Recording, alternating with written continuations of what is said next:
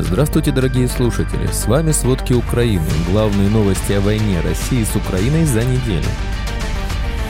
Президент Российской Федерации Владимир Путин заявил о внутренней измене. Пригожин идет на Москву. Кремль потребовал публичных слов поддержки. Для борьбы с ЧВК Вагнера Минобороны собирает срочников. Путин подписал закон, предполагающий административные аресты за нарушение режима военного положения. Самолет Путина улетел из Москвы и пропал с радаров. Обо всем подробней. 24 февраля 2022 года Россия напала на Украину. 24 июня 2023 года Россия напала на Россию. Вечером 23 июня Евгений Пригожин обвинил военных России в нанесении удара по тыловому лагерю наемников. По словам Пригожина, погибло огромное количество бойцов. Позже Пригожин объявил поход на Ростов-на-Дону, чтобы разобраться с беззаконием в армии и Шойгу. В ответ ФСБ России возбудило уголовное дело по призыву главы ЧВК Вагнера Евгения Пригожина к вооруженному мятежу. Ему грозит 20 лет тюрьмы.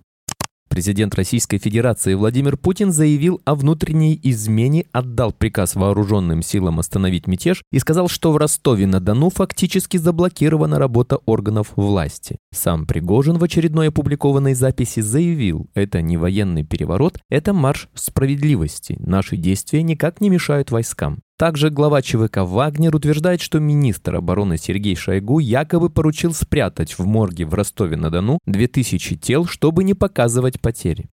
Пригожин заявляет о контроле над военными объектами в Ростове-на-Дону. В российских регионах усилили меры безопасности. В последнем видеозаявлении Пригожина в его телеграм-канале он утверждает, что контролирует военные объекты Ростова, в том числе аэродром. Перекрыто движение по трассе М1 Москва-Воронеж-Ростов-на-Дону. Многие жители Ростова покидают не только район вокруг захваченного ЧВК «Вагнер» штаба Минобороны, но и город. В Ростове появились очереди на заправках.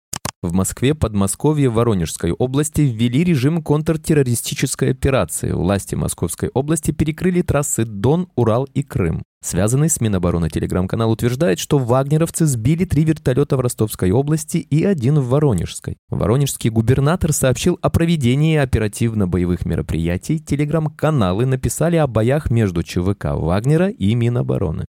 Отряды спецназначения вылетели ночью из Москвы в Ростов-на-Дону. В Ростовской и Воронежской областях, по сообщениям СМИ, в отделах полиции ввели план «Крепость». Жителей Ростова-на-Дону призывают не выходить из домов. В Липецкой области усилены меры безопасности. Жителям рекомендовано отказаться от поездок в южном направлении. В Москве введен дополнительный контроль на дорогах, а также возможно ограничение проведения массовых мероприятий. Красная площадь и Кремль закрыты для посетителей. В Подмосковье, как и в Москве, усилены меры безопасности. Проводятся антитеррористические мероприятия. Правоохранительные органы сообщили, что у питерского офиса Пригожина обнаружили машину, которая была забита деньгами. По предварительным подсчетам, в авто нашли 4 миллиарда пятитысячными купюрами. На данный момент наемники Пригожина закрепились в Ростове. Подъезды к городу перекрыты блокпостами и минами. В субботу 24 июня в Воронеже Российской Федерации произошел пожар на нефтебазе. Об этом сообщают российские телеграм-каналы. По словам россиян, нефтебазу в Воронеже атаковали с вертолета, однако кто именно, пока неизвестно. Огонь охватил базу недалеко от улицы Ленинградской. В городе виден густой дым. Стоит отметить, что некоторые телеграм-каналы пишут, что регулярные войска России бомбят город, чтобы оставить силы ЧВК «Вагнер» без снабжения. Напомним, сегодня стало известно, что наемники Пригожина вошли в Воронеж. Вагнеровцы взяли под контроль все военные объекты в городе. Кремль потребовал публичных слов поддержки от чиновников, губернаторов и общественных организаций. Объединенный Народный фронт просит волонтеров за час записать школьников и волонтеров ролики в поддержку президента России, пишет канал «Осторожно новости». Со словами поддержки президента выступили патриарх Кирилл, бывший президент Дмитрий Медведев, спикер Госдумы Вячеслав Володин, глава Совбеза Валентина Матвиенко, глава Чечни Рамзан Кадыров и губернаторы регионов. Путин продолжает обзванивать членов ОДКБ. Он позвонил президенту Беларуси Александру Лукашенко и главе Казахстана Такаеву. Последний заявил, что это внутреннее дело России. Военный союз ОДКБ подразумевает ввод военного контингента в страну по запросу в случае необходимости. Власти Москвы рассматривают возможность введения комендантского часа из-за мятежа главы ЧВК «Вагнер» Евгения Пригожина, силы которого в ночь на субботу взяли Ростов и двинулись в направлении столицы. С вечера 23 июня в Москве проверяют подвалы домов и допускают введение комендантского часа, сообщает «Медуза» со ссылкой на источник, близкий к мэрии. По его словам, комендантский час позволяет установить режим контртеррористической операции, действовавшей в Москве с утра субботы. Он также позволяет силовикам отслеживать все телефонные разговоры и сообщения в интернет-мессенджерах, отключать связь, досматривать и отбирать у граждан личный транспорт и имущество, проникать в жилые помещения. Массовые мероприятия отменяются в Москве и многих областях – Воронежской, Ростовской, Калининградской, Курской, Липецкой, Тверской, Тульской, Калужской, Томской, а также в Республике Коми. Сейчас проводится много мероприятий для выпускников, в столице отменили выпускной бал в Кремле. Срочников по всей стране начали поднимать для ее защиты от ЧВК «Вагнера». Первым об участии срочников говорил глава ЧВК «Вагнер» Евгений Пригожин. По данным источников ВЧК ОГПУ, срочников действительно хотят бросить на бои с ЧВК. Напомним, из 106-й гвардейской дивизии ВДВ из-под Тулы сегодня направили 200 военных в Москву, Ростов и Воронеж. У вооруженных сил России не хватает серьезных сил, которые могли бы перекрыть Пригожину подход к Москве, утверждает собеседник издания «Астра». Сейчас костяк группировки собирают из всех незанятых на фронте подразделений – чеченские формирования, Росгвардия, МВД и ФСБ. Поход вагнеровцев на Москву в ближайшие часы будет зависеть от лояльности российских сил безопасности и гвардейцев. Об этом сообщает британская разведка. По их словам, в Ростове-на-Дону Вагнер почти наверняка занял ключевые объекты безопасности, включая штаб, управляющий военными операциями в России и в Украине. Другие подразделения Пригожина движутся на север через Воронежскую область с целью добраться до Москвы. Из-за ограниченных свидетельств о противостоянии между ЧВК и российскими силовиками, вероятно, некоторые из последних подчинились наемникам. В ближайшие часы лояльность российских сил безопасности и особенно Национальной гвардии гвардии России будет ключевым фактором в развитии кризиса, говорится в сообщении. Разведчики подчеркнули, что бунт Пригожина – самый серьезный вызов российскому государству за последнее время. В ночь на субботу 24 июня по всей территории Украины объявили воздушную тревогу. В Киеве, Харькове и пригороде, а также в Днепре были слышны взрывы. По информации воздушных сил ВСУ, россияне атаковали Украину крылатыми ракетами воздушного базирования X-101, X-555 стратегической авиацией из акватории Каспийского моря. После их вхождения в воздушное пространство Украины в разных городах раздались взрывы. В Соломенском районе Киева обломки ракеты попали в верхние этажи 24-этажки, а также попали в автомобильную стоянку. В результате три человека погибли, еще 11 пострадали.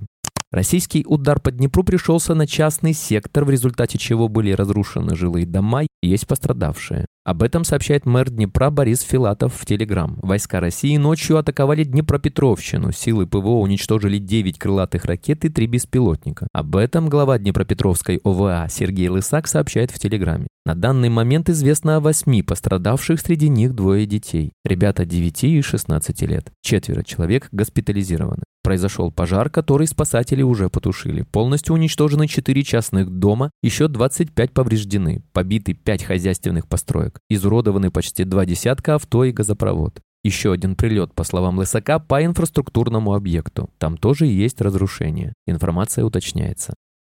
Несколько раз русские обстреляли и Никопольщину из тяжелой артиллерии. Под ударом Марганецкая община и Никополь. В городе побиты два частных дома обошлось без жертв. Российская армия за минувшие сутки совершила 78 обстрелов в Херсонской области, выпустив почти 400 снарядов. Об этом в Телеграме сообщил глава областной военной администрации Александр Прокудин. Согласно словам Прокудина, российские военные попали по жилым кварталам населенных пунктов, транспортное предприятие в Херсоне, административное здание и торговое заведение в Береславе. Как подчеркнул руководитель области, из-за российской агрессии 4 человека погибли, 6 из них, один ребенок, получили ранения. За последние сутки 23 июня было уничтожено еще 580 россиян. Общие потери российской армии составляют 223 910 военных. Об этом в Фейсбуке сообщает Генеральный штаб Вооруженных сил Украины.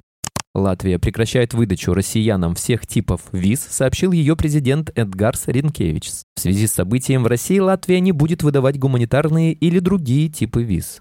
Недавно в Германии признали российскую пропаганду одной из угроз национальной безопасности на фоне войны в Украине и установили наблюдение за теми, кто ее поддерживает. Ранее следить за россиянами на территории Европы призывал президент Чехии Петр Павел.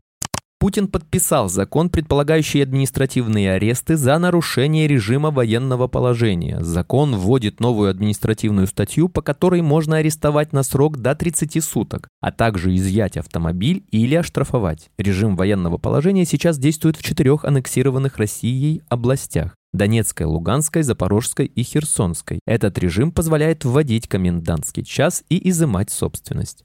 Спецборд Ил-96-300 ПУ, пункт управления президента Путина, вылетел из Москвы в сторону Петербурга в 14.16. Пункт назначения борта не указан. В районе Твери он пропал с радаров. В Тверской области находится одна из резиденций Путина. На этом самолете установлено оборудование для управления вооруженными силами. Ночью 24 июня из Минска вылетел самолет, который используют белорусские топ-чиновники и члены семьи Александра Лукашенко. Известно, что борт приземлился в турецком Бодруме. Страну покинул самый богатый член правительства вице-премьер Денис Мантуров. Он улетел в Турцию. Ранее выяснилось, что курс на юг взяла и до дочь Сергея Шойгу, Ксения и ее муж отправились в Дубай.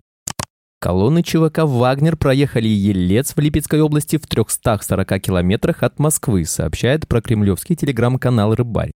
Выезд из Ростова-на-Дону в сторону Таганрога перекрыт прямо на проезжей части установлены мины, сообщают очевидцы. В Ростове-на-Дону стали ограничивать продажу муки, сахара, соли, подсолнечного масла и круп, пишут местные телеграм-каналы. Ракета упала на парковку в жилом комплексе «Озерки» на окраине Воронежа. На данный момент неизвестно, кем она была запущена. Группа ЧВК «Вагнер» в соцсети ВКонтакте заблокирована в целях пресечения распространения призывов к участию в военном мятеже, заявил Роскомнадзор. Регулятор также сообщил о возможном временном ограничении работы интернет-ресурсов в районах режима контртеррористической операции в Москве, Подмосковье и Воронежской области.